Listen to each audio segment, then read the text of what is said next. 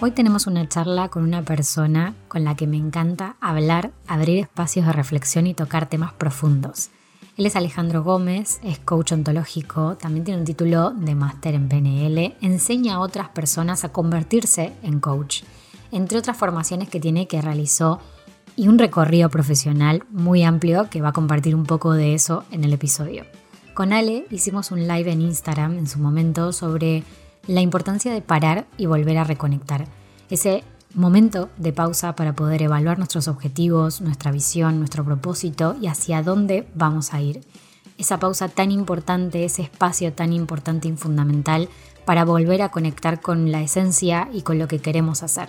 En ese momento estábamos los dos en situaciones diferentes y contamos nuestras experiencias de vida un poco para poder profundizar más en ese tema.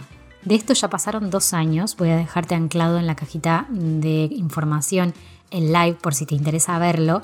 Y hoy volvimos a tocar este tema que creemos tan importante en la vida de cualquier persona como es hacer una pausa, salir del piloto automático y volver a conectar con lo fundamental para saber cómo continuar y sobre todo continuar a conciencia sabiendo qué es lo que queremos lograr en nuestra vida.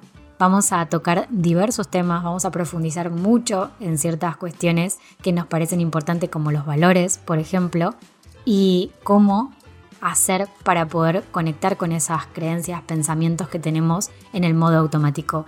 Quédate hasta el final porque Ale nos da un par de herramientas y consejos prácticos al final del episodio para que puedas empezar a profundizar en estos temas. Bienvenido Ale, ya te presenté en la primera parte del podcast, pero igualmente quiero que hagas como una mini presentación por lo menos de quién sos, qué haces. Ya hablamos, ya nos hemos visto por redes sociales varias veces, pero para quien no te conozca, que te presentes y que cuentes un poco más de vos. gracias Juli. Eh, bueno, Ale Gómez, Alejandro Gómez en realidad completo, pero me hago llamar Ale Gómez, me gusta más, me, hace sentir más, más cerca de, la gente. Alejandro es como muy, muy formal, ¿no? Eh, ¿Y quién soy? Es una pregunta muy compleja. Como para andar respondiéndola fácil. Eh, ¿A qué me dedico? Podría responderte. soy coach profesional, master trainer en PNL, trabajo formando gente y mm, asistiendo a personas en particular y empresas. Eh, y actualmente dirijo la escuela que se llama Ser Líder, Centro Integral Formativo, junto con mi familia, con Gabriel Gómez y Dora Lazarus, que estamos dedicándonos a esto de la formación hace 13 años. Y desde este año estamos abocados a esta escuela que se llama Ser Líder. Antes estaban en, otro, en otra institución y nos abrimos como nuestro propio camino, así que también estamos firmados. Eh, nos conocimos el año pasado, nosotros el año pasado no, hace un montón, la pandemia, nos conocimos. No, hace un montón, sí, dos años, tres. La banda, bueno, re loco, pasa, ¿cómo pasa el tiempo? Eh, que sí. Así que nada, re, contentos con este cambio, que bueno, cuando nos, vimos la última vez, eh, estábamos justo en el proceso de cambio, te conté. Así que bueno, ahora ya estamos acá lanzados al, desafío de la aventura. Eh, y no te voy a responder quién soy porque, no sé, me van a tener que conocer para responder eso. Es muy complejo. Es muy complejo. No, no, puedo decir. Soy un montón de cosas. Soy padre, soy hermano, soy hijo, soy amigo. Me encantan las amistades. Puedo decir esas cosas, ¿no? Sí, tal cual. Claro. Pero no sé si soy eso, esa es la pregunta, ¿viste? Ya me puse medio filosófico. Pues ya empezamos profundos. profundo. Porque no sé si soy eso, qué sé yo. Actualmente me gusta mucho pasar tiempo con amigos, la familia, mi, mi nene, Vito, que me, me cambió la vida, así que nada, es una cosa de padre primerizo, creo que será esto. si viene un segundo, veré qué pasa. Eh, pero bueno, nada, me encanta, me encanta todo eso y me define mucho esa, esa parte de mí hoy en día. Paso mucho tiempo con él, eh, me divierto mucho porque es muy gracioso, muy divertido, hace chistes, tiene dos años y medio y hace chistes. Empieza a decir cómo hace la vaca, empieza a hacer, no sé, cuá, cuá, cuá, y te mira y se caga de risa, y dice, no, eso es un pato. y después dice, ¿cómo hace la vaca? No sé. Ah, e, eso es tremendo. Tremendo, tremendo, sí, es, buenísimo. Ya lo veo en redes y cada tanto aparece y, es espectacular, es divino. De hecho, pregunté hace poquito en las redes, dije, ¿quieren que suba más contenido de Vito? Porque yo estoy, como es mi perfil medio profesional, hay cosas personales, pero no subo tanto de él. Y me pusieron todos que sí, sí, sí, sí. Así que bueno. Sí, por supuesto, escúchame. es divino. Como para, que, para no querer verlo, tal cual, tal cual. Y bueno, y eso, eso que decís de que es difícil de de uno presentarse de esa forma, ¿no? De quién soy, o sea, es verdad lo que decís, o sea, es como que somos muchas cosas, solemos presentarnos directamente con lo que es profesional, entonces es como que es lo primero que apuntamos, pero somos muchas más cosas que eso. Infinito, sí, sí, es un montonazo y, vamos cambiando. Yo tengo 35, cuando tenía 20 era distinto, era otra persona. Hacía, no sé, me interesaban otros tipos de temas, hacía más deporte, ahora, no sé, la vida adulta, menos deporte. como que cambiamos un montón. Yo no, no podría decir que soy la misma persona, ni, ni voy a ser la misma persona. Así que no sé quién soy exactamente. Sé lo que me gusta hacer y, los valores que tengo. Eh, un poco de eso vamos a hablar, porque me acuerdo que en el vivo que habíamos hecho en aquel momento, creo que ya hace dos años de ese, de ese vivo. Creo que fue en el 2021, sí. Sí. Y en ese vivo habíamos hablado un poco de, del tema que, que, bueno, que nos convoca hoy, pero que puede derivar a cualquier lado. Aviso a las personas que estén escuchando en este momento que puede llevarnos a cualquier sitio, pero habíamos hablado del parar y reconectar. Y parte de esa charla había salido también hablando un poco de ese propósito que podemos llegar a tener, de los valores con los cuales nos conectamos. Y si tenemos identificado eso, también es mucho más fácil el marco que tenemos para poder tomar nuevas decisiones, para poder hacer esa pausa ¿no? que necesitamos todos para poder volver a eje, volver a ver qué es lo que queremos hacer, cómo lo queremos hacer. Y vos justamente acabas de contar esto de este cambio profesional, de, de que salieron de, de una etapa para entrar en otra muy distinta y con otro compromiso y también apuntando hacia sus valores, hacia esa visión que tienen. en, esta, en esta etapa, en esta transición, que esto quería preguntártelo, y no lo quería preguntar antes de conectar el micrófono, eh, porque quería que salga realmente la respuesta. en esta etapa ¿no? de, de haber hecho este cambio, ¿Cómo crees que fue ese momento? Eh, o sea, ¿hubo un lapso donde pararon en conjunto con la familia, digamos, a decir, che, ¿qué hacemos a partir de acá? ¿Tuvieron esa pausa? Tuvimos, tuvimos esa pausa, sí. De hecho, no fue una decisión sencilla, claramente. Veníamos hacia. Nosotros arrancamos en el 2010 a formar coaches con, esta institución. Em, y el año pasado, ya veníamos con algunos, algunos años viendo, che, ¿qué hacemos? ¿Seguimos con esto? ¿Algún día salimos? Siempre veníamos como conversando la idea, a veces decíamos, no, estamos bien, sigamos por acá, este camino. Y mm, el año pasado, a principio de año, estábamos conversando y fue como, sí, no, qué sé yo, no estábamos seguros. Mm. Y en lugar de seguir andando en ese no estamos seguros y seguimos, como nos pasó por ahí algunos años anteriores, eh, levantamos la mano y dijimos, bueno, vamos a pedir coaching. Pidamos coaching paremos un poquito y pensemos por qué sí seguir y por qué abrirnos a, tener nuestra institución con nuestros valores, nuestra forma, nuestra impronta y, demás. Y tuvimos que parar, porque o sea, nos había pasado ya otros años que quizás hubiéramos salido y hubiéramos hecho esto de ser líder, de, abrir nuestra escuela y demás, con nuestra mirada y nuestra impronta, pero no lo hicimos porque puntualmente no paramos. Estuvimos en la dinámica, en el día a día, arrancar, eh, armar las cruzadas, eh, eh, inscribir alumnos, empezar a organizar las clases, las aulas, limpiar la escuela, es como el, día a día, ¿viste? No, no habíamos de parar y de reflexionar. Y súper importante, está haciendo, perdón, ¿eh? No problema. Em, no había tiempo de parar. O, o, no nos hicimos el tiempo, en realidad siempre hubo tiempo de parar. Y sí, paramos. Hicimos un proceso de coaching con un coach amigo, eh, Nacho Tellería, no sé si lo llegaste a conocer en redes, hice un par de vivos con él. Le mando un saludo de paso que está, se fue a vivir a, Colombia eh, en un desafío profesional, se fue como director de, una empresa. Eh, así que nada, y estuvo muy bueno ese proceso. Fueron un par de encuentros con él que nos hicieron como, bueno, che, ¿realmente quieren empezar este camino? Y fue intenso. no voy a mentir, una conversación. se abren muchas preguntas porque no es, no es fácil tomar la decisión, tampoco es fácil sabiendo todo lo que puede llegar a venir y todo lo que no sabes que puede llegar a venir, ¿no? Entonces, como me parece súper indispensable en ese sentido tener esa, esa mirada desde otro, desde otro lugar. Sí, sí. Que nosotros nos paramos en ese espacio de decir, bueno, ¿qué queremos hacer? ¿Queremos ir a, nuestro proyecto? ¿Queremos salirnos de, la escuela? Sí, bárbaro, nos salimos. Y ahí empezamos con las conversaciones de, no, pero ¿qué va a pasar? pero toda la parte más emocional, porque racionalmente era lógico que nos queríamos ir, teníamos ganas de hacer otras cosas, hacer otras formaciones, empezar con formaciones virtuales. Ahora justo arrancamos una formación en Gestalt, por ejemplo, en la otra escuela donde estábamos no había Gestalt, lo virtual no estaba habilitado, entonces nosotros queríamos avanzar en otros caminos y hace años que veníamos como haciendo otras cosas que queríamos hacer y, no terminaban de encajar En, la escuela anterior. Entonces fue como, ok, sí, racionalmente está claro que nos queremos ir, que queremos abrir nuestra escuela y demás. Y estamos ah, orientándonos a nuestros valores y, a nuestra visión de a dónde queremos llegar y, demás.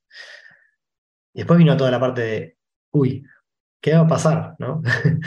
¿Cómo se lo va a tomar? ¿Qué, ¿Qué va a pasar con esto? Porque los directores de la otra escuela nosotros terminamos formando una amistad. En realidad mi papá era amigo del otro director. Eh, muchos años, desde el año 2000 se conocían, se hicieron socios. En el 2010 nosotros empezamos con la formación, pero ya hacía 10 años que tenían una relación mi viejo con, con el director de otra escuela. Y mm, cuando decidimos irnos fue como medio complejo. Eh, emocionalmente había como bastante cosa que se movía y fue difícil, fue difícil tomar la decisión. Eh, la tomamos sabiendo que podía haber un impacto negativo, entre comillas, en la relación, o sí, negativo, no sé cómo, queramos decirlo. Eh, más que nada porque hacía muchos años que estábamos en una relación de amistad mezclada con el trabajo, viste, como esas cosas que, se dan en la vida, que es una amistad, es el trabajo, ¿qué, qué es esto? Y bueno, sí, se vio deteriorada la relación, lamentablemente, pero si está escuchando eh, Dani, voy a nombrar a Daniel y a Susana, que son los directores de la escuela anterior, de ELAC. Eh, espero que podamos eh, retomar relaciones buenas, que obviamente se deterioró por cuestiones lógicas, ¿no? Mucho cariño, después nos abrimos y es como rompe, ¿viste? Como romper una relación de pareja casi. Y es difícil seguir siendo amigos, o ¿viste? Cuando cortas con, con el tiempo igualmente es como que se va diluyendo eso y queda, queda lo bueno, digamos. Cuando uno corta con una relación de pareja, como en el momento es como cortaste, ya está, no te quieres ver por un tiempo. Pero después yo espero que eso termine de, decantar y podamos volver a encontrarnos. yo tengo parejas, ex parejas, ¿no? Con las que me he seguido encontrando y demás, y está bueno, entiendo que es posible. espero que eso esté. Em, porque al final, al fin y al cabo no nos fuimos porque no nos gustaba lo que estaba antes, sino porque había algo que nos atraía más. Es como también eso fue interesante, donde paramos y dijimos, para, para, no es que nos vamos porque no queremos estar acá. Ese fue como un, un insight interesante, ¿no? Una cosa, un darse cuenta fuerte, donde dijimos, uh, ok, o sea, no, hay otra cosa que queremos hacer, o sea, no es que queremos irnos y, y ya, no, no, eh, queremos ir hacia otro lado en realidad. Por eso está esa necesidad de preguntarnos, che, seguimos, no seguimos, seguimos, no seguimos. Como que escarbando hacia adentro encontramos que había un camino a seguir, así que está, está bueno. Es como, a veces puede llegar a resultar más difícil el hecho de tomar la, decisión de irte de algún lugar o hacer algún cambio, siendo que estás cómodo, entre comillas lo digo, en, ese, en ese espacio. Pone, a mí me pasó hace unos años, y vos lo sabés porque lo hemos hablado, que cuando yo hice el cambio de modelo de negocio, cuando yo hice ese cambio de marketing digital puro y duro a dedicarme más a la planificación, a acompañar a emprendedores en la gestión de proyectos y a esa estructura digital, en lugar de solo centrarme en la parte de redes sociales, comunicación y marketing, es como, no es que tampoco estaba mal, o sea, de hecho no me iba mal, pero sí había algo de mí que decía, esto va a ser mejor.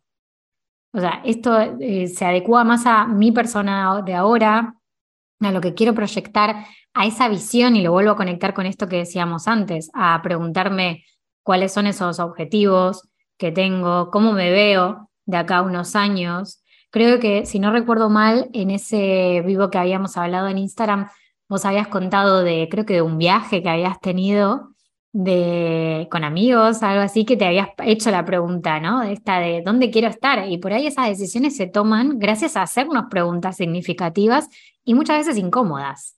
No, vos lo sabés. Muy bien. no me acordaba de lo que habíamos hablado vivo, mirá qué, qué loco, ¿no? Eh, pero sí, claramente eh, es necesario preguntarse cosas, ¿sí? Es como la, la pregunta es vital, es necesaria y incomoda muchas veces, aunque estés cómodo, o sea, yo estaba cómodo, claramente, y fue como incomodarnos un montón, o sea, salimos a hacer un montón de cosas que, digo, ah, ya, Sí, eh, ¿para qué? Por momentos uno dice, ay, ¿para qué dice esto? La famosa zona de confort en la que estás y decidís salir solo y decís, uff, en la que me metí. Sí, pasa, pero igual el, después termina uno como entendiendo que está buenísimo lo que, lo que ese, salto, ese, camino, esa salida. No me acuerdo particularmente de qué, habíamos, de qué te había hablado yo en el vivo ese, sobre qué había pensado, qué había decidido en ese viaje. Qué loco, ¿no? Eh, pero sí, me doy cuenta que vengo, o sea, mi, mi, vida, mi historia tiene que ver con eso, con poder de vez en cuando parar, reflexionar y tomar una decisión y elegir el camino, o sea, y eso es lo interesante, por ahí retomando ¿no? el tema este de parar y reconectar, que a veces estamos medio a la deriva, yendo en el día a día y, quizá nos perdimos en algún momento de tomar una decisión que queríamos tomarla y por ahí por seguir en, en, los compromisos diarios, en bueno, continuar con lo que estábamos haciendo y, seguimos andando, no, no, nos tomamos el tiempo de pensar, che, ¿es este el camino? Capaz que había un, no sé, yendo a una metáfora de un camino real, ¿no? Digo, vas por un camino y de repente ves que se abre una bifurcación y vos seguís por el camino y decís, ¿en qué momento tomé la decisión de elegir este camino y, no reflexioné si era la bifurcación? Eh, y a veces es necesario hacer un par de pasitos para atrás y decir, che, para, ese camino que se abrió atrás capaz que estaba lindo, ¿eh? A ver, reflexionemos, a ver si es eso lo que yo quería, esto lo que yo quiero o aquello lo que yo quería, ¿no? Ese espacio también de darse sí, salir, salir del modo automático, ¿no? Me viene a la cabeza un poco, porque solemos estar en la vorágine, en, en ese no relajar nunca, en estar constantemente pensando, bueno, ¿qué tengo que hacer? Quizás hoy, quizás mañana, pero nunca ir más allá. Es verdad esto que, que, es muy trillado lo que voy a decir, pero esa famosa frase de Steve Jobs que decía los puntos se conectan pero mirando para atrás, o sea, está clarísimo eso. pero, pero claro, si no paras también un poco a mirar esto que decías vos recién, de tu historia un poco, en qué momentos fueron decisiones que fueron importantes, qué hiciste en esos momentos de las decisiones importantes, generalmente lo que suele pasar es eso, es que nos hacemos preguntas de tipo, ¿cómo estoy? qué es lo que realmente quiero, estoy yendo muy en automático. O sea, la típica pregunta es que le harías quizás a un amigo que ves mal. O a un amigo que ni siquiera ves mal, pero quizás lo ves bien y que querés saber un poco más acerca de su vida o qué es lo que va a hacer, cuál es el siguiente paso. Está bueno porque eh, se me cruzaban por la cabeza mientras te escuchaba, ¿no? Varios ejemplos de amigos míos que yo conocí en la facultad o en el colegio y demás, que de repente hoy están viviendo en China, por ejemplo. ¿no? Y ¿Cómo estás viviendo en China? ¿En qué momento? Momento pasó que vos, estás viviendo en España. ¿Cómo, terminaste viviendo en España? De repente hay decisiones que uno toma que no arrancó en la decisión de, bueno, me voy a, España, arrancó antes esa decisión. Mi amigo, uno que está viviendo en China, arrancó diciendo, me quiero ir de viaje y recorrer el mundo. Y arrancó entendiendo que él no quería trabajar de abogado, que era lo que había estudiado. Entonces decidió no trabajar de lo que había estudiado Digo, si vas como yendo para atrás, hay un montón de decisiones que parecen por ahí inocentes. Mm. No, no acá. Yo me acuerdo de la facultad, estaba estudiando biotecnología, me recibí, soy biotecnólogo, no hago nada de eso. Pero me habían ofrecido trabajar en un laboratorio de ahí de, la facultad, ¿viste? Como, che, por ahí me gusta como, no sé, como, ¿viste? Te, ven el perfil y dicen, venite, ¿viste? Sumate al laboratorio, sí, ayudar y haces carrera, ¿viste? Y yo dije, no, no quiero. Y, ahora pienso, digo, claro, esa decisión de no, no quiero colaborar en el laboratorio de la, facultad, es, era un camino que se abría muy distinto para mi vida, probablemente. Si yo hubiera dicho que sí, me hubiera metido en un muro muy de científico y de meterme a estudiar y a hacer doctorado y un montón de, otras cosas que tengo compañeros que lo hicieron. Y no sé dónde estaría hoy. Tengo muchos de mis compañeros que están viviendo en Alemania, por ejemplo haciendo doctorado, se fueron a otros países Y plantearte cuáles son esos caminos que decías antes, ¿no? Como decir, bueno, a ver, ¿qué opciones tengo? Porque el parar trae en consecuencia el, también que se te caigan como un millón y medio de cosas encima, que es lo típico, venís corriendo y venís a full y tenés envión, pero cuando parás como que te empieza a doler un poquito el cuerpo. Y, y la realidad es que todas esas bifurcaciones que vamos viendo por ahí, poder analizarlas no por sobreanalizar las cosas, sino porque de verdad encontremos qué es lo que queremos y tomemos nuestras propias decisiones, porque lo que yo estoy viendo mucho hoy en día es esto de hacia dónde va la corriente, que es lo típico y pasó siempre, no es porque pase hoy, pero hacia dónde va la corriente, voy. Y claro, es más fácil así, pero cuando hagas la retrospectiva de mirar tus últimos 10 años, yo siempre dije que este momento por ahí define los próximos 10 años de mi vida. Entonces, cuando hagas esa retrospectiva, ¿vas a estar contento o tomaste la decisión porque iban todos para allá? Digamos? Yo creo que está bueno hacerlo esto cada tanto, no puedes ir viviendo la vida, decisiones conscientes constantemente, creo que no es funcional. De hecho, está bueno lo que nos pasa de estar yendo medio a la deriva, o sea, es natural, no estamos mal. Mm. Hoy para la gente que nos está escuchando, no estamos eh, fallados, no es que venimos eh, con un problema y tenemos que arreglarlo, sino que es por ahí traer una conciencia de lo que nos pasa en el día a día es una especie de, em, de loop constante de nuestra manera de pensar, de, ok, esta es mi manera de pensar, esta es mi manera de ser, esta, así es como tengo que vivir. Como sin cuestionamiento. O sea, voy viviendo, dado mi modelo mental, ¿no? Se habla un poco de, esa, mm. esa, forma de decirlo, ¿no? Es mi modelo mental, mi, mi, estructura de pensamiento, mi, mis sistemas de creencias, esta, esta es mi forma de ver el mundo. Y ahí vas tomando decisiones en automático, no estás pensando si está bien o está mal. Son decisiones tomadas que son coherentes con ese modelo mental que tenés hoy. A veces el modelo mental se pone medio anticuado porque está conformado por creencias que ya no sirven. No sé. Em, un ejemplo para traerte.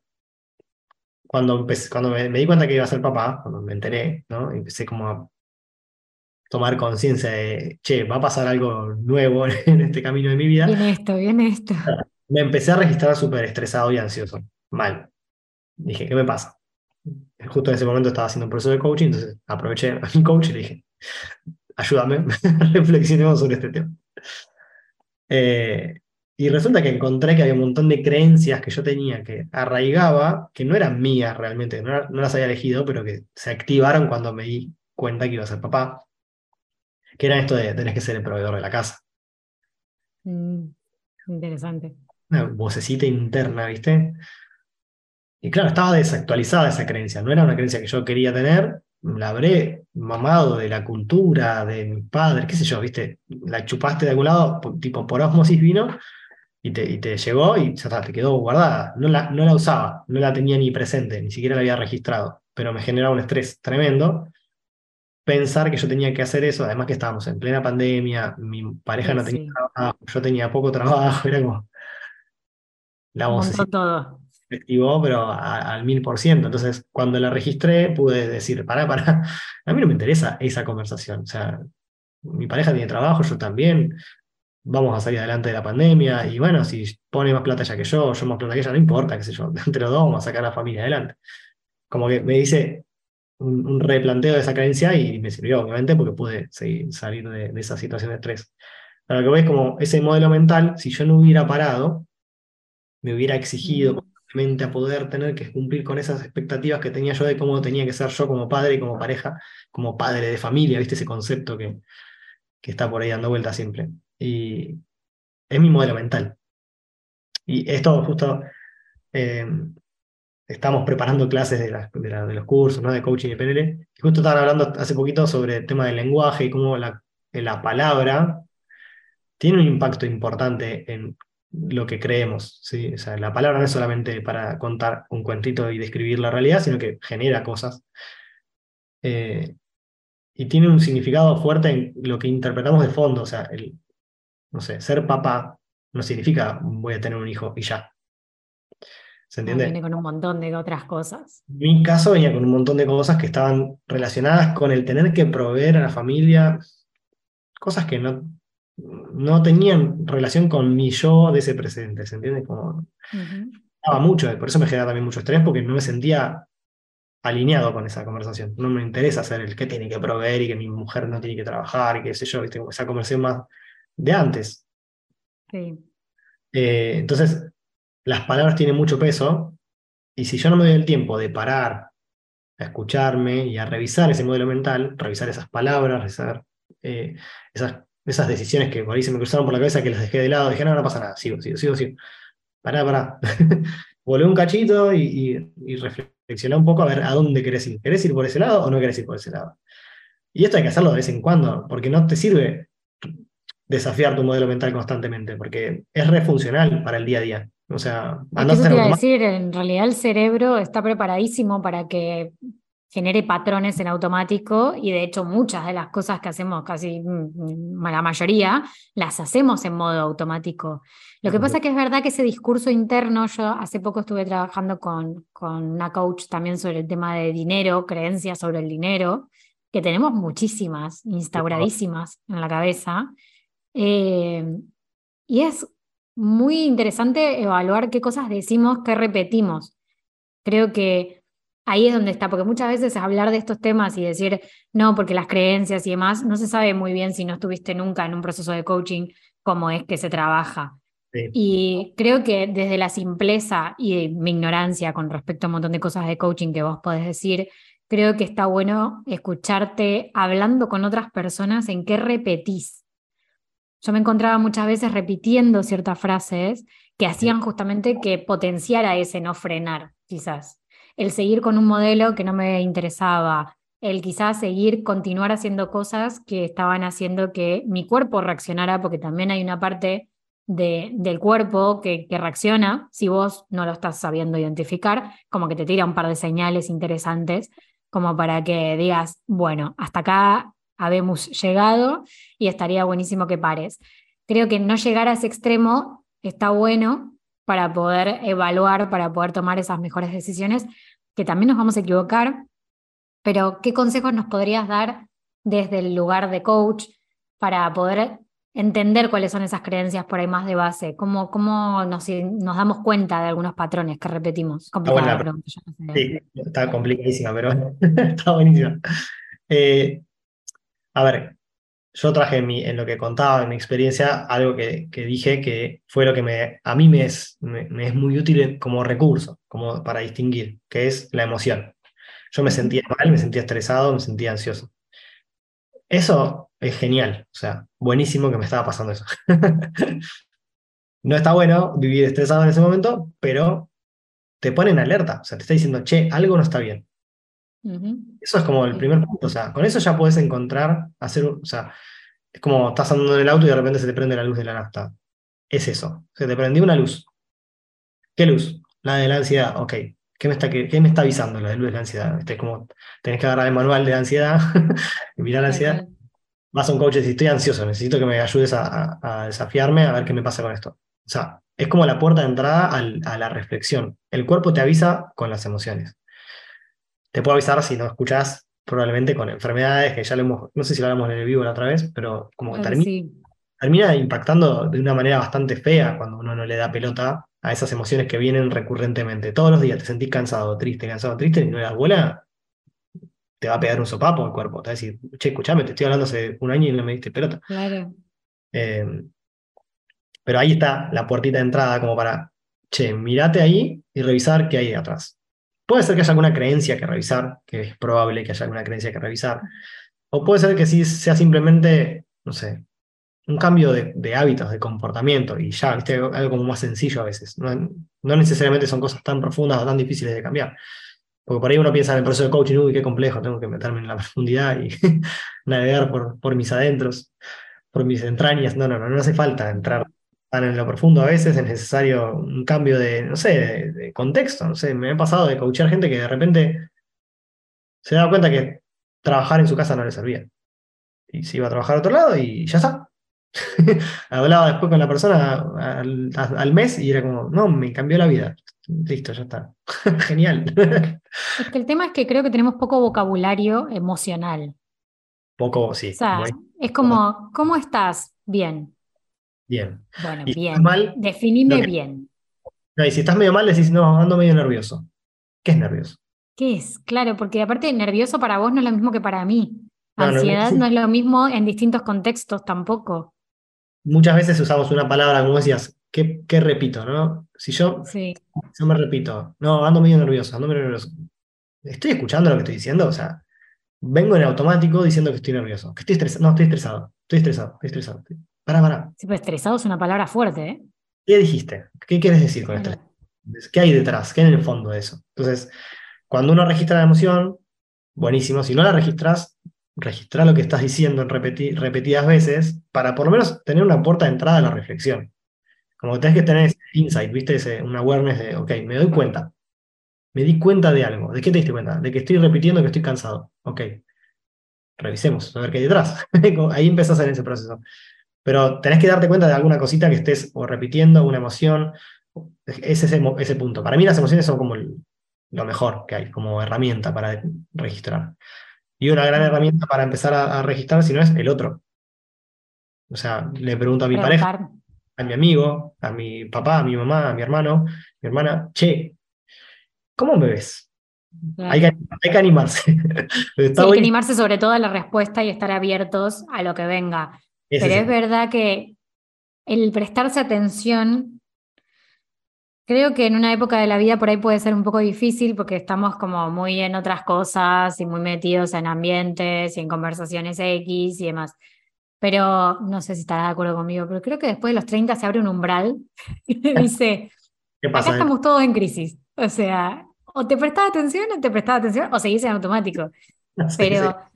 Es verdad como que hay, un, hay como una puerta de ingreso a, a decir, bueno, a ver, quién soy, o sea, qué, qué quiero hacer, cómo, por ahí es muy profundo lo que estoy diciendo, pero sí, sí. es como cuando estás en una conversación como la que estamos nosotros ahora y que vos estés hablando y que yo no te escuché.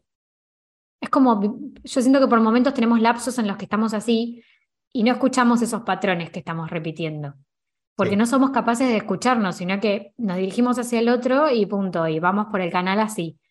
Eh, hacerse presente, a mí me pasó en varias épocas por ahí hacerse presente en esa conversación y decir, a ver, ¿qué estoy diciendo? Y por ahí ir en automático, ¿eh? dejarme fluir. Pero prestar atención un poco a la conversación, a dónde derivan todas las conversaciones, porque por ahí hubo una época que por ahí fui muy pesimista y estaba siempre diciendo todo que no, o, todo me parecía mal. Una vez que lo identificás es como que decís, che, yo no quiero dar este mensaje constantemente. Está buenísimo, sí, es, es, genial. Perdón, te interrumpí.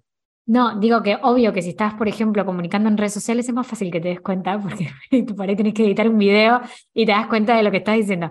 Pero igualmente lo puedes hacer, como vos decías, con tu pareja, con un amigo, una amiga, o sea, gente que tenés alrededor y decir, bueno, en esta conversación me voy a proponer realmente escucharme. Sí, es que yo por suerte tuve siempre en mi entorno gente que me hizo observarme, por así decirlo, si yo no me daba cuenta. Porque mis papás, mi papá es coach desde el año 2000, yo tenía tres entonces, en mi, entorno, en mi contexto siempre existió alguna entidad, algún ente, alguien, una persona, un amigo que me dijo, ¿qué, te pasa?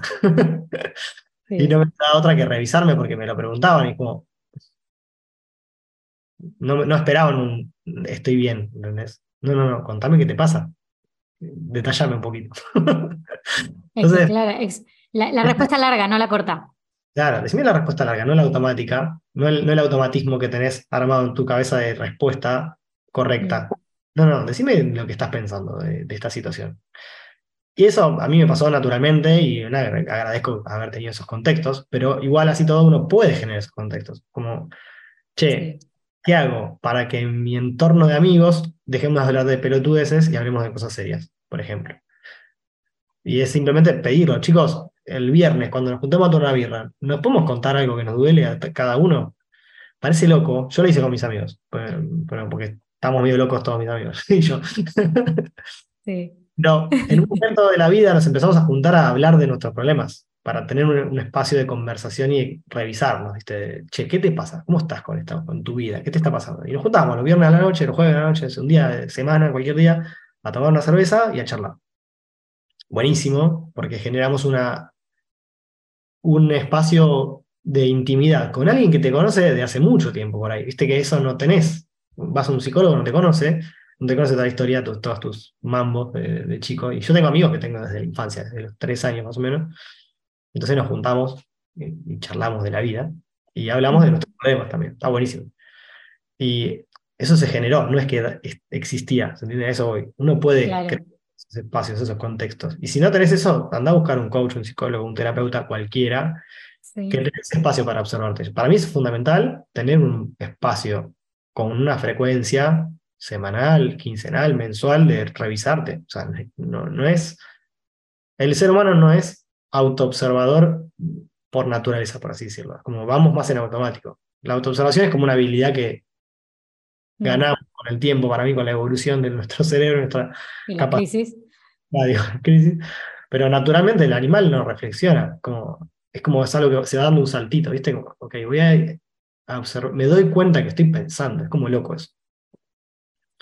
Y creo que es una habilidad que tenemos que aprender a entrenar.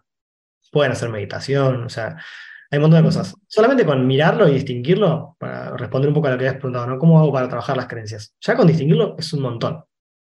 Sí. Sí, no te puedes hacer más la boluda, para decirlo bien y pronto, es como el boludo, no te puedes Sí, hacer, sí, ah, ya no te diste cuenta que estás siendo mala onda. Que todas tus conversaciones en cosas negativas. Te estás dando cuenta, cada vez que hables de negativo te vas a escuchar. Porque cuando le decís al cerebro, uy, estoy hablando de negativo, el cerebro va a empezar a registrar eso. O sea, es mágico. Es como está entrenado para detectar lo que le estás pidiendo que detecte. Entonces, va. Aparte, yo escuchaba la otra vez un video, no me acuerdo de quién ya. No sé si es de Tony Robbins o alguno de estos mm, cracks de estos temas, que hablaba de, de esto, de, ¿no? de que el cerebro se cree todo lo que le estás diciendo. Entonces, de alguna manera, si vos constantemente estás siendo negativo y estás diciendo no, que todo va mal y que no podés y que no salís del bucle y que todo el tiempo es como, claro, se mantiene en esa esencia. Y ojo con el tema de la hiperconectividad que tenemos hoy en día también, de no aburrirnos. Hago un llamado a la solidaridad de aburrite, por Dios, porque en el momento en que te aburrís un poquito y que solamente mirás el techo o ponele, no sé, yo tengo gatos, mira- miro al gato un rato y digo, uy, me reaburrí, pero claro, en ese momento por lo menos detecté, che, estoy aburrida, o sea, me pasan cosas, también estoy pensando en automático algunas otras que no hace falta, o sea, como haces una semipurga de, de información que tenés dando vueltas en la cabeza y que no te sirve de nada. Sí, sí, tal cual, tal cual. Eh, había escuchado una vez eh, en relación a esto, ¿no? Un tipo que decía, no sé quién es, no me acuerdo de un tipo porque no sé ni quién era, no me acuerdo. Vi un video hace como 7, 8 años, una banda, un tipo una charla TED, ¿viste? Que decía que Sí. era muy, muy difícil hacer 10 minutos de nada, Nada. nada. Dice, actualmente, y esto lo decía hace bastante tiempo, que digo, hace como 7, 8 años, me acuerdo que lo vi hace un montón. Estamos tan conectados con todo que es muy difícil hacer nada por 10 minutos. O sea, literal, tómate 10 minutos para salir al parque, al patio, a algún lugar, a mirar un arbolito y nada más. Y dice que es muy difícil hacer eso. Y eso al cerebro le da un montón de aire. O sea, necesita el cerebro para poder rearrancar, ¿no? Cuando dormimos, sí, obviamente no estamos haciendo nada, pero no estamos conscientes de que no estamos haciendo nada, entonces no, no funciona tan bien. Pero él decía que es muy eh, beneficioso para el cerebro poder tomarse esos ratos. Por eso la meditación está tan buena, ¿viste? El, el mindfulness y demás, porque ayuda a entrenar al cerebro a poder no engancharse con nada y, y poder continuar con la vida, tipo, sin estar enroscados. Porque lo que nos pasa muchas veces es que nos enroscamos con pensamientos y empezamos a darle rosca y damos vuelta por la cabeza en un proceso que se llama rumiación, ¿no? Uno mastica y sobremastica pensamientos y estás dándole un- vuelta a una idea durante una semana, eso genera un estrés tremendo en el cuerpo, no, no está bueno. Entonces aprender a parar la pelota, parar el cerebro y decirle, para un cachito, frena, escúchate, reflexiona, ¿para qué estás pensando eso? ¿Qué te está generando? Porque como dije hace un rato, el modelo mental que tenés se va a generar a sí mismo, por así decirlo, va a buscar fundamentos para demostrar que es correcta la forma de pensar. Ese es el problema que tenemos como especie, por así decirlo. Nuestro cerebro no está entrenado para contradecirse. Fuerte. Es tremendo, ¿entendés? No Fuerte está- porque depende de lo que estés diciendo, puede ser muy heavy lo que, lo que estés haciendo, cómo estés actuando y cómo estés pensando.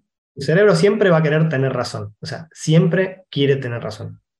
No quiere contradecirse. No es una máquina que se autocontradice. No va a contradecirse. Va a buscar fundamentar su lógica. Si digo que las cosas van a ir mal, voy a buscar todos los fundamentos para que todo me, demuestre que va a ir mal. Entonces, una persona que habla constantemente en- de cuestiones negativas, y sí, tiene razón. o sea, yo te podría decir, sí, tenés razón. ¿Sabes qué, Juli? Tenés razón. Está todo re mal. Sí. Y al lado tuyo hay una persona que está hablando de todo positivo y le puedo decir, sí, sabes que tenés razón. Y la- las dos personas me pueden odiar, porque a decir, sos un hipócrita, nos estás mintiendo en la cara. a ambos". Totalmente. Y yo digo, no, es que vos tenés razón y vos tenés razón, los dos tienen razón. Porque los dos tienen fundamentos, están buscando la información correcta y demás. Pero se están quedando sesgados por el sesgo de, de- de la verdad, sesgo, no me acuerdo cómo se llama, sesgo de, cognición, hay sesgo cognitivo, ¿no? Hay, hay sesgos cognitivos mm. que tienen que ver con esta incapacidad que tenemos de mirar el todo. Miramos lo que el cerebro nos muestra, y lo que el cerebro nos muestra es lo que tiene sentido para el propio cerebro. Es la típica historia que cuentan siempre de cuando estás por comprar un coche. Te compraste el coche. Empezás a ver. Saliste y viste coches iguales, sí, rosas. Eso mismo.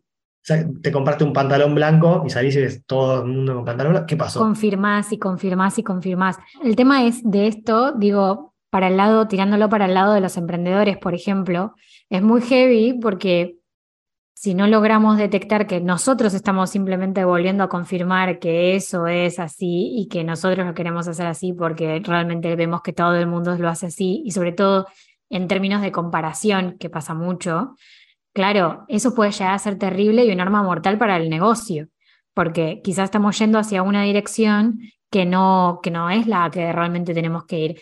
A mí me pasó algo muy loco que quería contar antes de seguir por esa línea del emprendimiento que me parece importante que es que el año pasado fuimos a, me invitaron a un viaje a Marruecos con emprendedores y empresarios. Espectacular, espectacular viaje.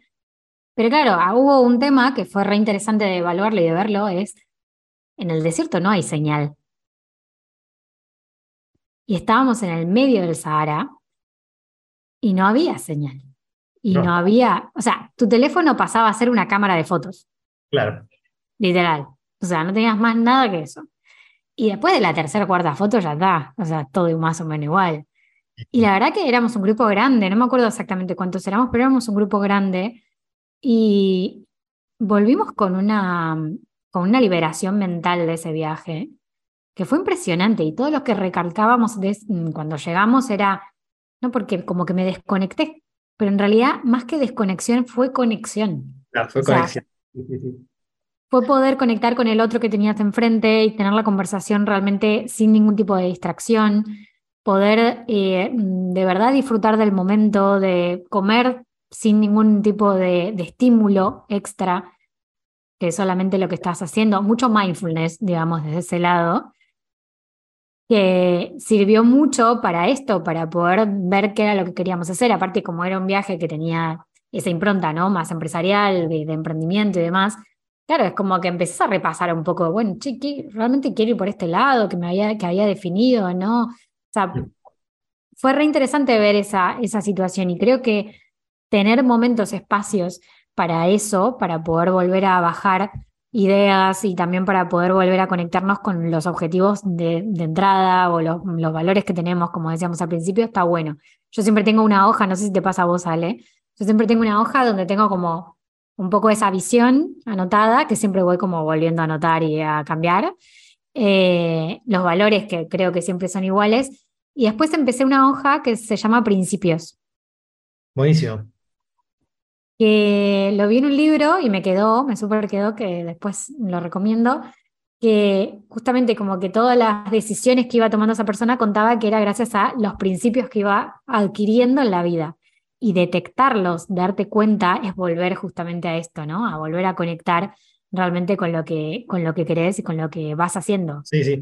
Está bueno, o sea, para mí la palabra principios tiene mucho valor en cierto sentido, porque tiene que ver con algo que uno define como una especie de verdad, que no necesita justificación ni fundamento, pero que es como uno la, siente universal. Por ahí los valores son más personales. Uno dice, ah, para mí es importante la serenidad, qué sé yo. Yo, respondiendo a tu pregunta, tengo anotado en la compu, por ejemplo, mis valores. tengo sí, sí. Eh, entonces los tengo acá, tipo pegaditos en la compu, y los leo todos los días cuando me conecto a, trabajar. Eh, pero un principio es como algo un poco menos personal. Entonces está bueno tenerlo algo, tener algo así como, como principios para, para guiar nuestro accionar, porque al fin y al cabo nuestra manera de vivir es automática por lo general. Entonces, si nos damos ciertas, em, como si fuera pautas o tareas o, tipo indicaciones previas al, automático, entonces, bueno, vas a tener que ir por acá, por allá, por allá, ok, listo. Si me doy ciertas cosas que para mí van a ser buenas, no me va a molestar ir en automático porque voy a estar yendo automáticamente por ese camino que a mí me gusta y me va a guiar en toma de decisiones que por ahí el día de mañana, no sé, en un año reviso y digo, che, qué bien que me fue con esta toma de decisiones, porque claro, las alineé a mis valores y a mis principios. Entonces es súper fundamental eso que traes, porque no, no solamente para uno como individuo, retomando el tema de los emprendedores, es importante para empresas grandes y chicas que, quieren crecer y quieren desarrollarse, aprender a desarrollar ese espacio de eh, valores, principios. Parece trillado, hay empresas que lo tienen con todos lados y por ahí los empleados no lo tienen como sentido, ¿viste? Como estás trabajando, sí, los valores de la compañía son, sí, no, me, no, te, no te llegan, ¿viste? Y sí, pasa, pasa un poco eso porque somos muchos a veces. En una empresa puede ser 100, 100 10.000, 20.000 empleados y difícil que los 20.000 empleados estén alineados con los valores, muy difícil. Ahí el trabajo tiene que ser del propio empleado de buscar un lugar donde se sienta alineado para ser feliz y trabajar en un lugar que le cope también, ¿no? Quizá no es posible para todos y, la felicidad de esa persona corra por, no sé, el tiempo que pasa con sus hijos, su familia, sus amigos. También podemos desmitificar un poco y tratar de sacar un poco la mirada de todo, todo tiene que ser color de rosas y tenemos que ser felices mientras trabajamos, qué sé yo, no sé, hay gente que no la va a pasar nunca bien, un minero, qué sé yo. Trabajando, viste. No, que puede, que puede que sí, pero a veces por ahí no se alinea exactamente todo, pero hay un montón de espacios donde podemos habitar que dentro del emprendimiento, por ejemplo, está bueno para ser parte de estos espacios de otros emprendedores, donde juntarse en comunidad, donde compartir esas experiencias yo por lo menos tengo grupos de mastermind con los cuales realmente me alimento un montón de cosas, o sea, porque podemos hablar desde la vida personal hasta realmente decisiones del negocio que por ahí son muy importantes y que la mirada del otro muchas veces viene súper bien. Animarse a crear esos espacios seguros donde, donde podemos compartir esa información que a veces es delicada, a veces es muy personal está bueno, como vos haces con tus amigos. Sí, sí. Bueno, yo tengo un grupo de masterminds, mm, pero de toda la vida casi, porque en la facultad cuando hice la, carrera de biotecnología nos juntamos con unos compañeros a hacer un grupo de mm. mentes maestras, nosotros lo, tradujimos en español, son mentes maestras, y hace poquito lo retomamos, en el 2020 lo retomamos. Eh, y nos juntamos casi una vez por semana, ahora un poquito menos porque justo es con, uno de estos chicos que viven en China, nos juntamos. Eh, y es un espacio súper rico, o sea, yo trato de generar esos contextos en mi entorno, en mi vida, que me ayuden a estar como más conectado con mi, mi eje, por así decirlo. ¿Quién soy? No sé. ¿Quién decido ser? Ahí puedo por ahí responderte, ¿entendés? Como, y decido ser una persona que trabaja la serenidad, las relaciones, como, decido ser ese tipo de persona. El día de mañana por ahí mis valores cambian, elijo eh, poner otros valores sobre la mesa, el valor de la familia por ahí hoy toma más relevancia que hace unos años, porque tengo un hijo, es otra cosa. Eh, entonces está bueno también abrirse ese espacio de reflexión y corregirlo. Pero tener definidos esos valores para vos como persona y para el emprendimiento es súper importante. Eh, yo trabajo en una empresa que veníamos, los vengo coacheando hace seis años. Y en el 2020 empezamos a hacer un trabajo fuerte, a fin de 2020 en realidad, para definir valores. No los tenía definidos como institución, como empresa. Mm. Y pegó un salto fuerte la empresa a partir de ese momento. O sea, de repente empezaron a trabajar distinto. Y que te da como un marco de referencia para tomar unas buenas decisiones, para crear espacios, para crear eventos, para compartir información, para responder a las personas. Ayuda muchísimo eso en un, en un proyecto, en un negocio, una empresa grande, creo que en todos los contextos.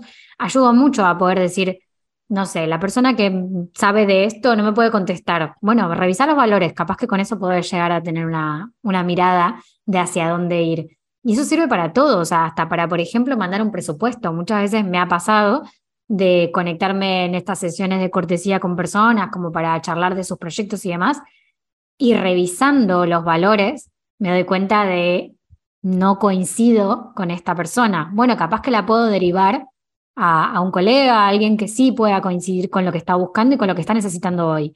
Pero tener eso, eso y yo creo que por lo menos en los negocios, a mí me sirve mucho tener el modelo de negocios al lado, siempre, como en la mesita de luz, porque también es un documento vivo igual que los valores, pero no va a ser drástico el cambio, como para que de repente de la noche a la mañana cambie todo.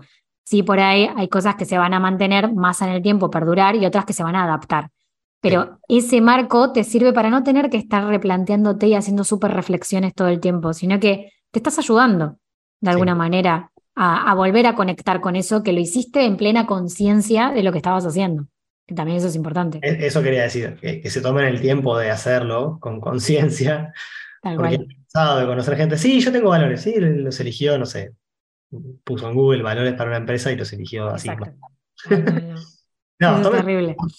yo lo que, lo que les puedo recomendar, si trabajan como emprendimiento y, demás, y hay varios personas en el emprendimiento, primero hagan un trabajo personal de revisar sus valores y después pónganlos en común con el resto del equipo. Mismo para parejas, esto yo lo he hecho en terapia pareja, con, con, gente que me contrató para coacharlos como pareja y trabajamos sobre los valores de cada uno como individuo y después definimos valores de, pareja, o sea, del equipo, de esas dos personas que, están conformando. Y eso ayuda mucho porque me ha pasado en alguna relación que se termina separando, porque tienen valores distintos y no se habían dado cuenta, porque no se lo habían ni preguntado, ¿entendés? ¿Qué vas a construir la vida al lado de una persona que tiene un valor que no es compatible con tus valores? No tiene sentido. Mejor que te des cuenta y te separes y los dos vayan por un camino distinto a buscar a gente más compatible con sus valores. Y eso está bueno, o sea, de alguna forma te da esa tranquilidad también, como decías vos, de acá a 10 años, miras para atrás, ¿estás conforme con lo que pasó? ¿Te sentís bien con lo que hiciste en estos últimos 10 años o estás arrepentido de todo lo que hiciste?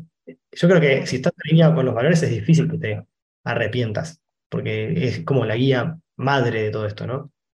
Ahora, después pueden cosas, puede haber creencias que se contraponen con tus valores, y ahí es donde uno empieza a tener crisis y ¿qué me pasa? me acabo de sentar una, dos semanas haciendo los valores y arranco y me siento como el culo, ¿qué me pasa? bueno, claro, puede haber cosas que están medio ocultas, como me pasó a mí, voy a ser papá y me siento mal, ¿qué pasó? sí, sí, sí, tal cual, pero es que está bueno que pase y también está bueno fluir, como decíamos antes, y, y, por ahí también poner en, perspectiva de, bueno, a ver, si yo me quiero sentir de esta manera, ¿qué, qué cambio, pequeño cambio puedo hacer hoy que me permita sentirme así? El otro día estaba escuchando que decían, decían esto también en un video que no me acuerdo, escuchamos tantas cosas por día que es muy difícil así en, en el aire, pero mm, decían justamente de levantarte con la actitud que querés realmente proyectar. A ver, está muy de moda el tema de manifestación y todo eso, no quiero ir como al mundo de estrellitas de colores, pero sí un poco, claro, Quiero, tu opinión igualmente con esto, ¿eh? pero mm, sí me parece que, que, está bueno decir, che, me, quiero sentir así. Bueno, voy a tratar de empezar el día como si realmente me pasara eso, como si realmente estuviese viviendo de esa manera, teniendo lo que quiero tener o queriendo lo que quiero hacer. Está bueno, o sea, yo creo que de alguna forma la manifestación puede ser un castillito en el aire. Viene, viene acá la controversia y la, la portada de revista te va a caer a la miércoles si no trabajas en, los cimientos, ¿viste? Es como difícil si uno no lo sostiene en el tiempo. O sea, desde el coaching vemos que em, somos lo que hacemos y hacemos lo que somos, ¿sí? Como en términos, es un principio del coaching. Yo soy lo que hago y hago lo que soy. O sea, mis acciones tienen que ver con quién soy yo y quién soy yo tiene que ver con lo que hago. Entonces, si yo todos los días manifiesto ciertas cosas y lo llevo a la acción, y capaz que en el tiempo voy a lograr cambiar eso y mm. voy construyendo los cimientos.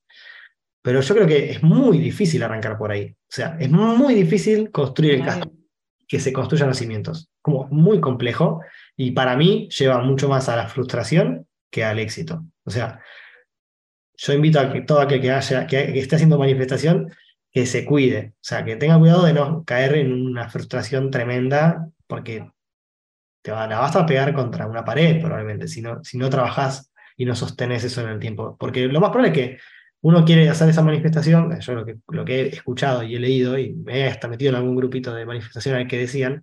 A ver qué pasaba por ahí.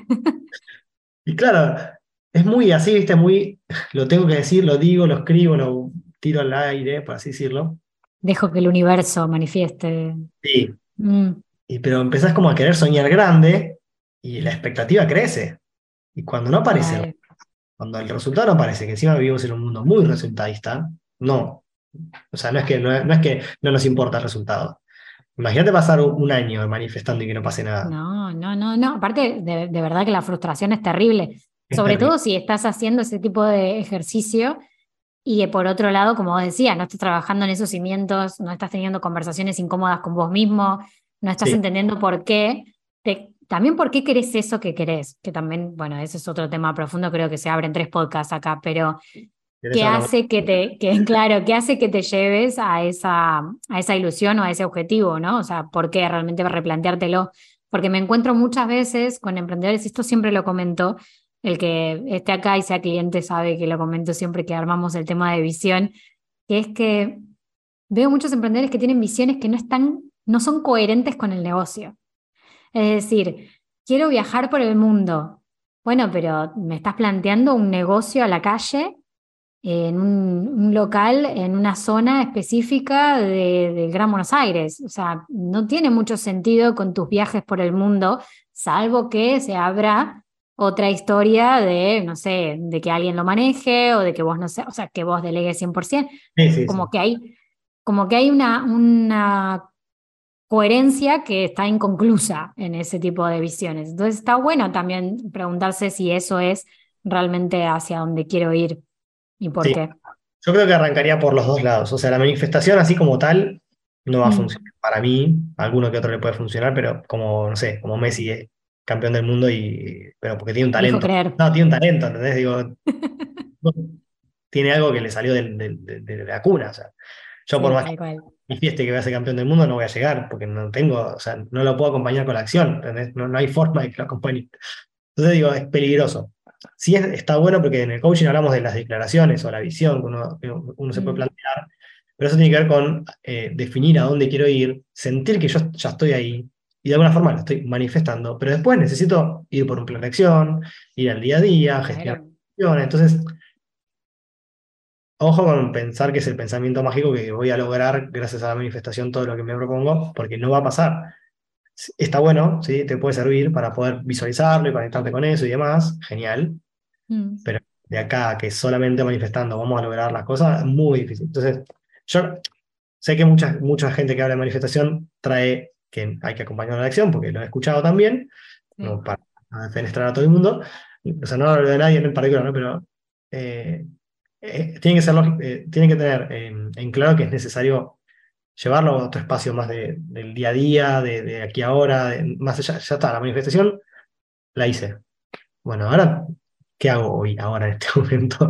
Aparte de darte cuenta de que si siempre estás teniendo los mismos resultados, también está bueno que preguntes qué es la, cuál es la acción que más estás repitiendo y tiene, tiene todo el sentido con esto que estás diciendo, ¿no? De por más que manifiestes algo y lo pongas ahí en una, en una super afirmación, súper divina, claro, pero si yo siempre estoy repitiendo el mismo patrón, algo estoy haciendo que, me está llevando hacia ese lugar. De alguna forma, así todo, para decir algo bueno de la manifestación, si yo manifiesto algo, mi cerebro, si es algo que está, por así mm. decirlo, lejos de mi mapa de posibilidades, no sé, tener una mansión en Qatar, qué sé yo, estoy tirando una cosa. Sí lejos de lo que yo hoy quisiera en mi vida.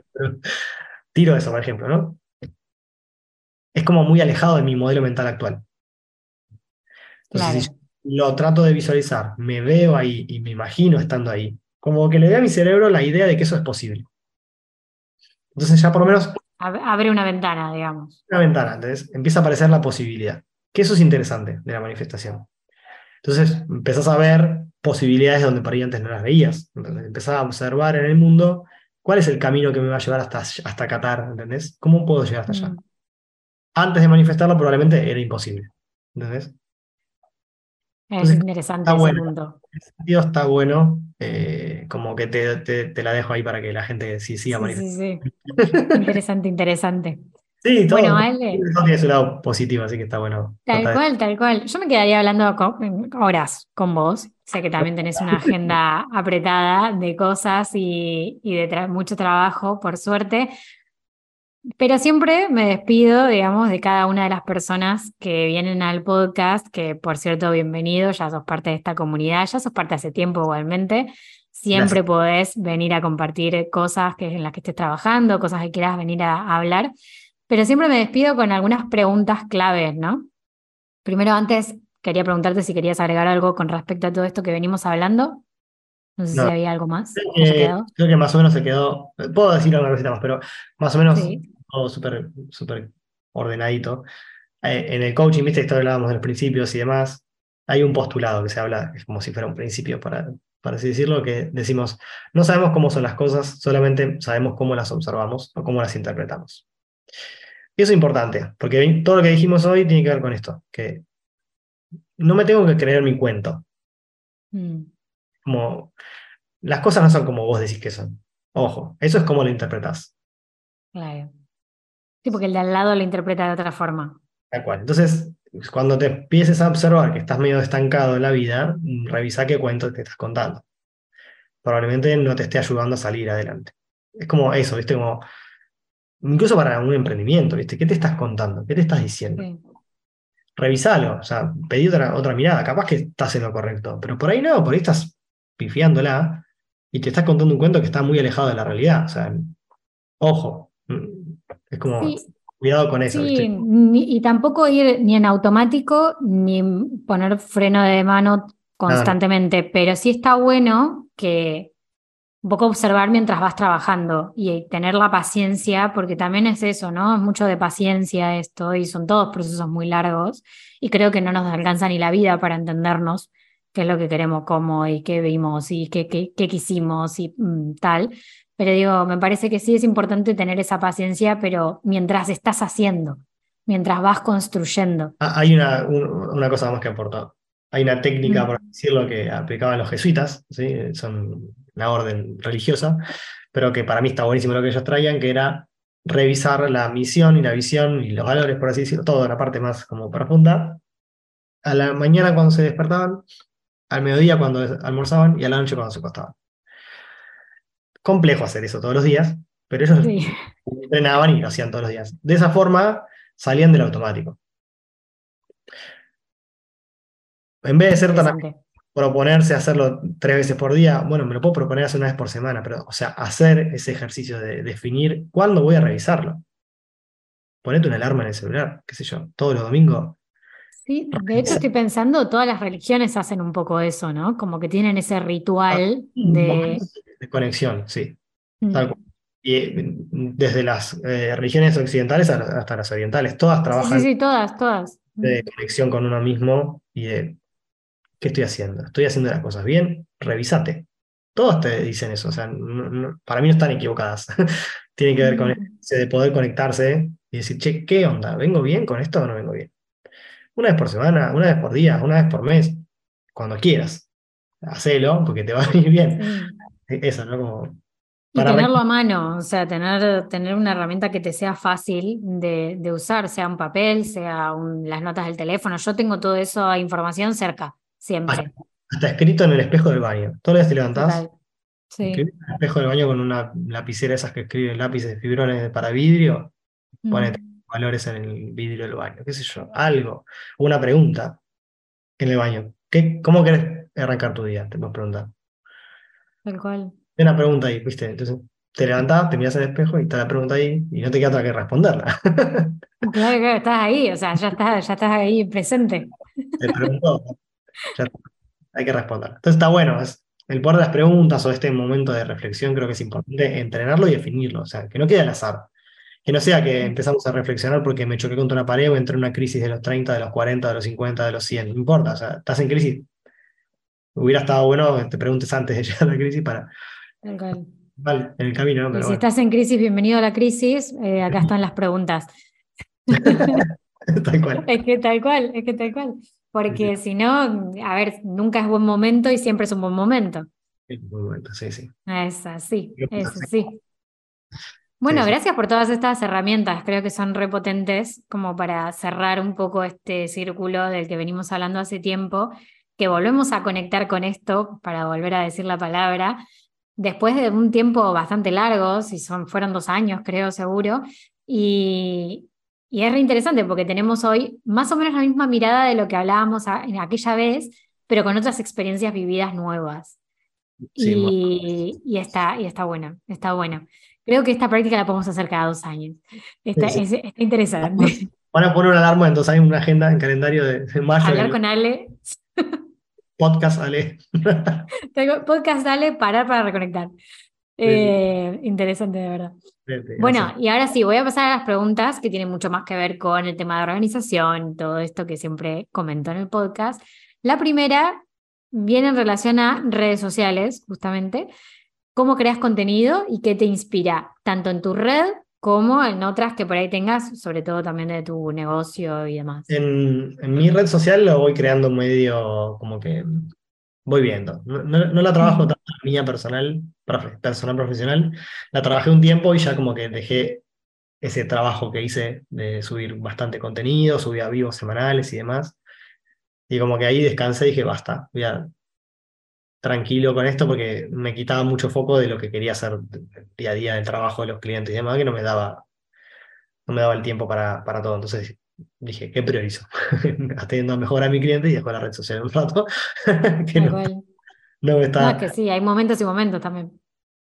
Pero sí, me inspiro mirando otros videos, otros reels, leyendo, o sea, mismo en las sesiones, este espacio, por ejemplo, de charla con vos, o sesiones de coaching que tengo con clientes o, o propias cuando yo me coacheo, surgen cosas para inspirarme o para hacer un posteo, un reel o algo.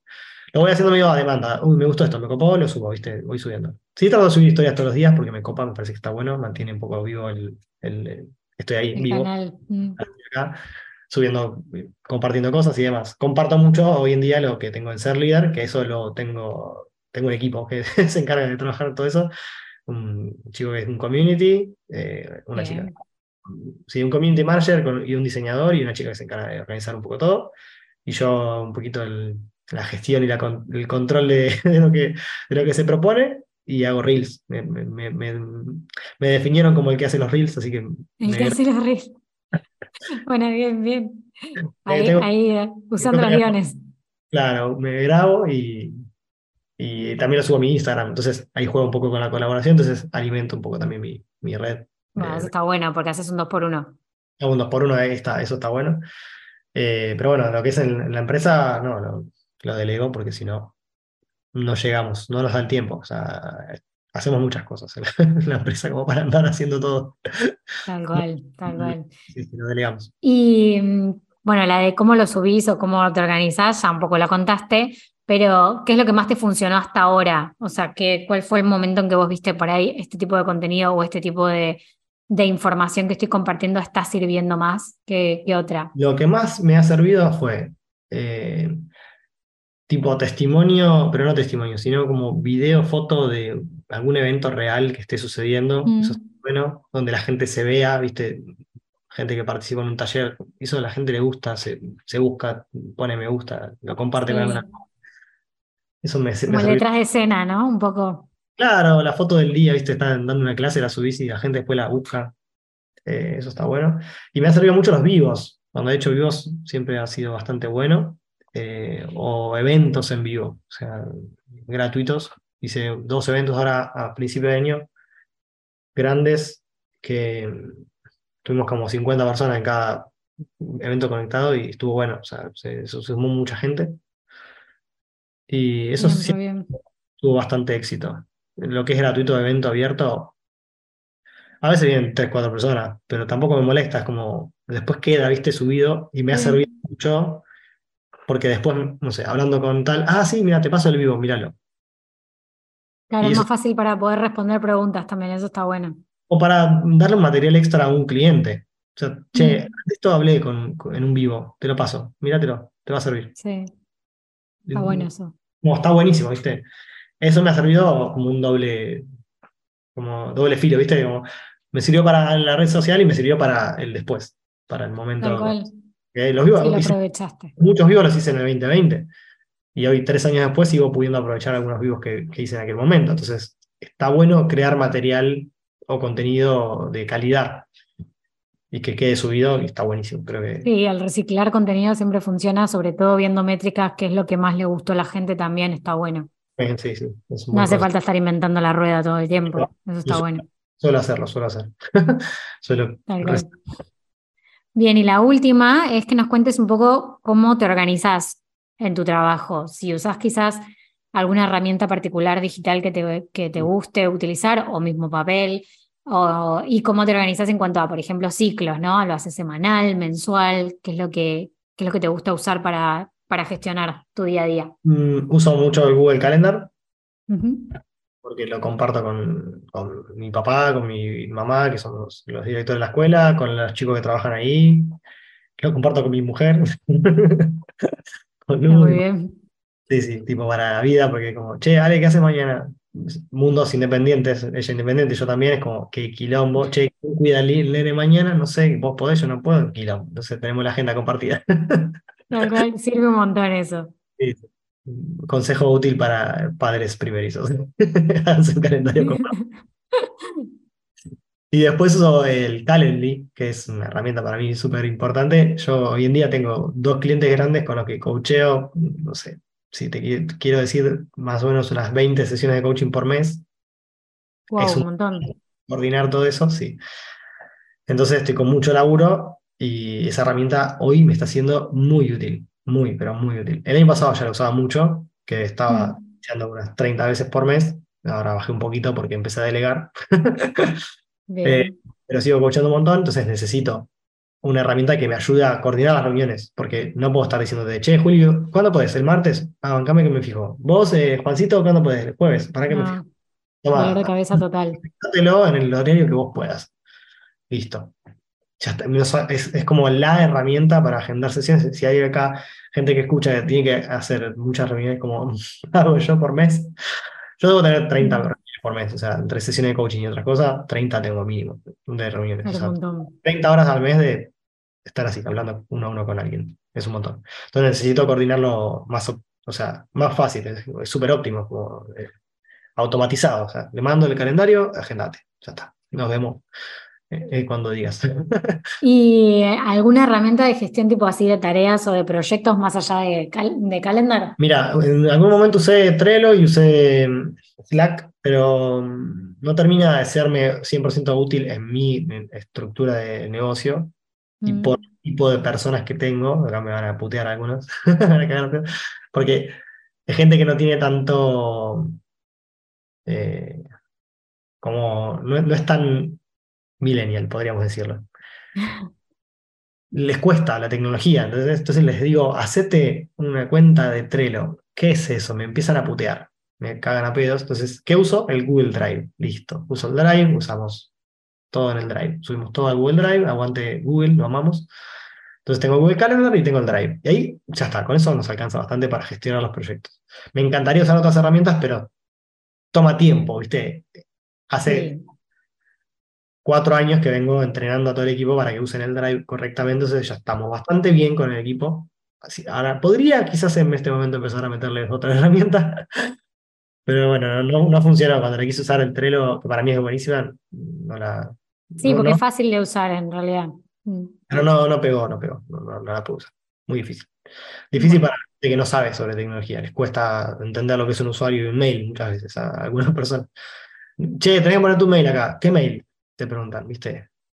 Claro. Uh, y la contraseña, y no sé, la creaste vos, qué sé yo. claro, yo no soy adivino.